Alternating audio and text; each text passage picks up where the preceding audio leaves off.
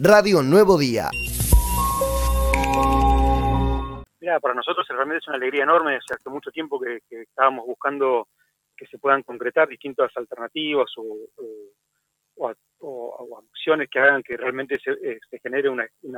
un motivo para, venir a, visitar la ciudad. Nosotros habíamos trabajado mucho sobre los eventos, sobre distintos aspectos que hacen a que eh, realmente Río Gallegos tome ese, ese rol de ciudad capital comercial y cultural de, la provincia y bueno y, esta zona franca viene a, darle ese tinte de, capital comercial donde realmente este, es un, gran atractivo que hace que, mucha gente este, quiera venir a, visitarla, a ver de qué se trata, este, a, tratar de conocerlas. De hecho, no fue menor que la primera persona que ingresó al, recinto no era de la localidad, así que este, esto marca un poco cuál es la, expectativa que había respecto a esto. Así que eh, realmente muy contentos con esto y una gran oportunidad y una gran responsabilidad porque a partir de ahora este, nos cabe a todos los que nos dedicamos a los servicios en la ciudad eh, y a la población en general a tratar de ser buenos anfitriones y tratar de, todos aquellos que vienen a, visitar la ciudad con, la excusa de la zona franca, con la excusa de las demás actividades y atractivos que tiene la ciudad,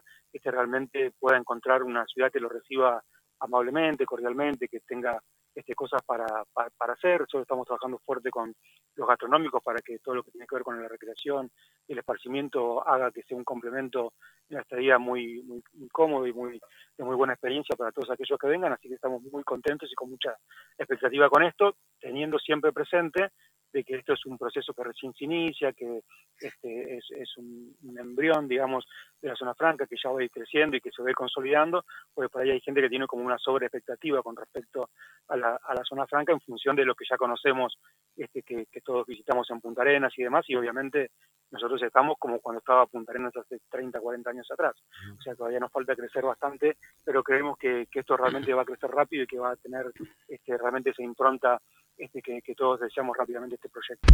Cuando me lo cuesta en la gestión, uno propició que pasaran todas estas cosas.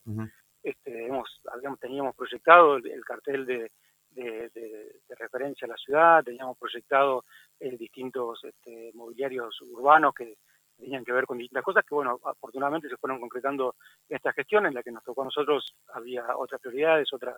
otras necesidades de, recursos para ser aplicados a otras cosas y, no se pudo dar. Esta gestión quizás le está dando a, la cuestión turística una impronta este, distinta y nosotros la celebramos. O sea,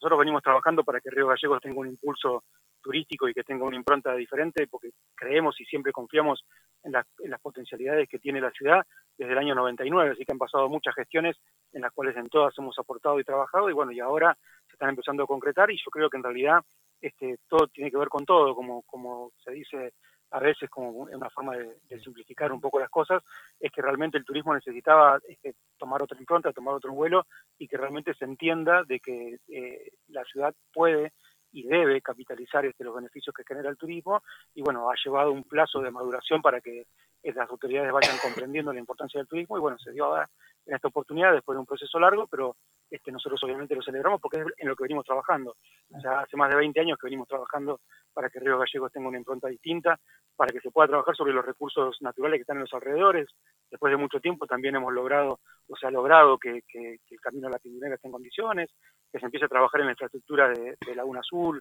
y que se pueda trabajar en eso. Este, así que realmente este, vemos como que con, esta, con este vuelo que tomó el turismo en todo el mundo y, y siendo ahora que faltó donde todo el mundo tomó realmente plena conciencia de lo que generaba, este, bueno, ahora las autoridades en su conjunto están pendientes de lo que le pasa a la actividad y buscan que volver a regenerarla y potenciarla por lo que genera tanto en generación de recursos como generación de mano de obra genuina y, demás aspectos que hacen a un crecimiento positivo de las comunidades. Radio Nuevo Día, estamos donde vos estás.